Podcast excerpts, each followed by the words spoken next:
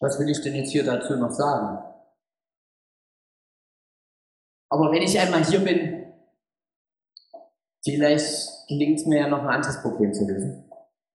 Ähm, wir haben da noch eine Stellenanzeige. Also wir haben ein paar für Regierung, die offen sind. Aber die hier, die liegt mir ganz besonders am Herzen.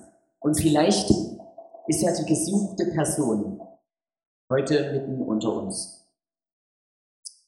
Also wir suchen eine Person in Leitungsfunktion, männlich, weiblich, divers, was du mitbringen solltest. Sozialkompetenz, Empathiefähigkeit, Kommunikationsfähigkeit, Organisationskompetenz, breites Allgemeinwissen, umfassende Leitungskompetenzen, Durchsetzungsvermögen, übermenschliche Fähigkeiten, absolute moralische Integrität und eine starke visionäre Aura. Wünschenswert darüber hinaus wären auch noch ähm, Vorerfahrungen Vorerfahrung in umfangreichen Rettungsaktionen. Omnipräsenz und Omnipotenz. Allwissenheit. Und gern auch ansprechendes Äußeres. Dein Aufgabengebiet wird sein, äh, Lösung aller Probleme. Kurzrettung der Welt. Achso, die Entlohnung. äh, aufrichtige Huldigung durch die gesamte Menschheit. Bisher haben sich beworben Superman, Batman, Phantomia, Spider-Man, Thor, ein gewisser Donald, keine Ahnung, und noch diverse äh, Diktatoren.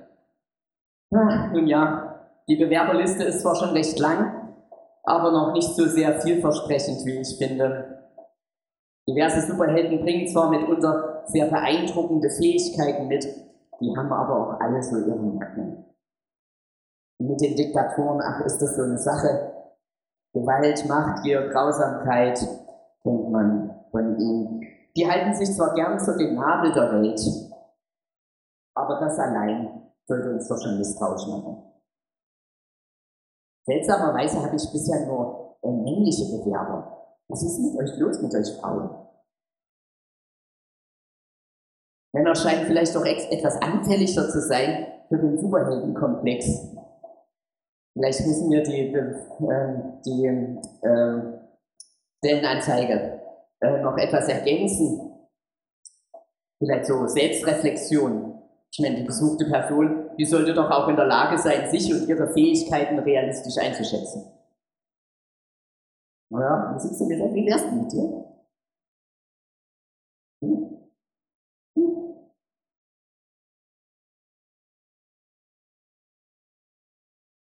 Ich habe mir das irgendwie einfacher vorgestellt. Ich habe ja gedacht, für die Stellenanzeige, das muss doch funktionieren. Acht Milliarden Menschen auf dieser Welt, da wird doch jemand dabei sein, der die Voraussetzungen erfüllt. Und es wäre doch super.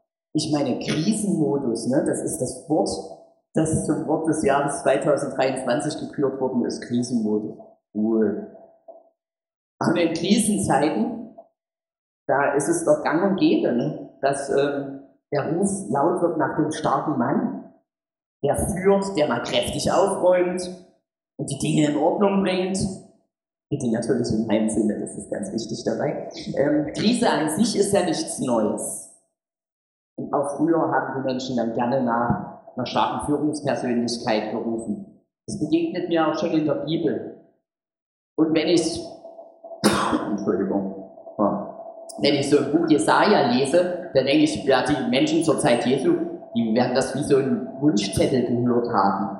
Wenn ich zum Beispiel lese in, in Jesaja 9, das Volk, das im Finsteren wandelt, sieht ein großes Licht und über denen, die da wohnen im finsteren Lande, scheint es hell. Denn uns ist ein Kind geboren, ein Sohn ist uns gegeben und die Herrschaft ist auf seiner Schulter und er heißt Wunderrat, Gott hält, ewig Vater, Friedefürst, auf dass seine Herrschaft groß werde und des Friedens kein Ende auf dem Thron Davids in seinem Königreich, dass er Stärke und Stütze mit Recht und Gerechtigkeit von nun an bis in Ewigkeit. Solches wird tun der Eifer des Herrn Zebaoth. Ja, so ein bräuchten wir doch mal, während sich die Menschen damals vor 2000 Jahren auch gesagt haben.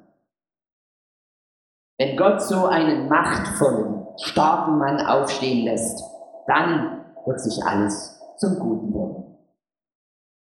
Dann, wir haben es gesehen, Gott kommt wirklich höchst selbst, aber doch nicht ganz so, wie viele erwartet haben. Kein durchsetzungsstarker Machtmensch, kein hochwohlgeborener König in Glanz und Gloria. Gott geht einen ganz anderen Weg. Sein Leben beginnt er als kleines, hilfloses Kind in der Krippe und es endet ziemlich demütigend am Kreuz. In der Rat, Gott hält, der ewig Vater, der Friedefürst. Und ich stehe staunend davor und versuche zu begreifen, was das heißt. Kommt Gott, Gott kommt bescheiden und schlicht in unsere Welt.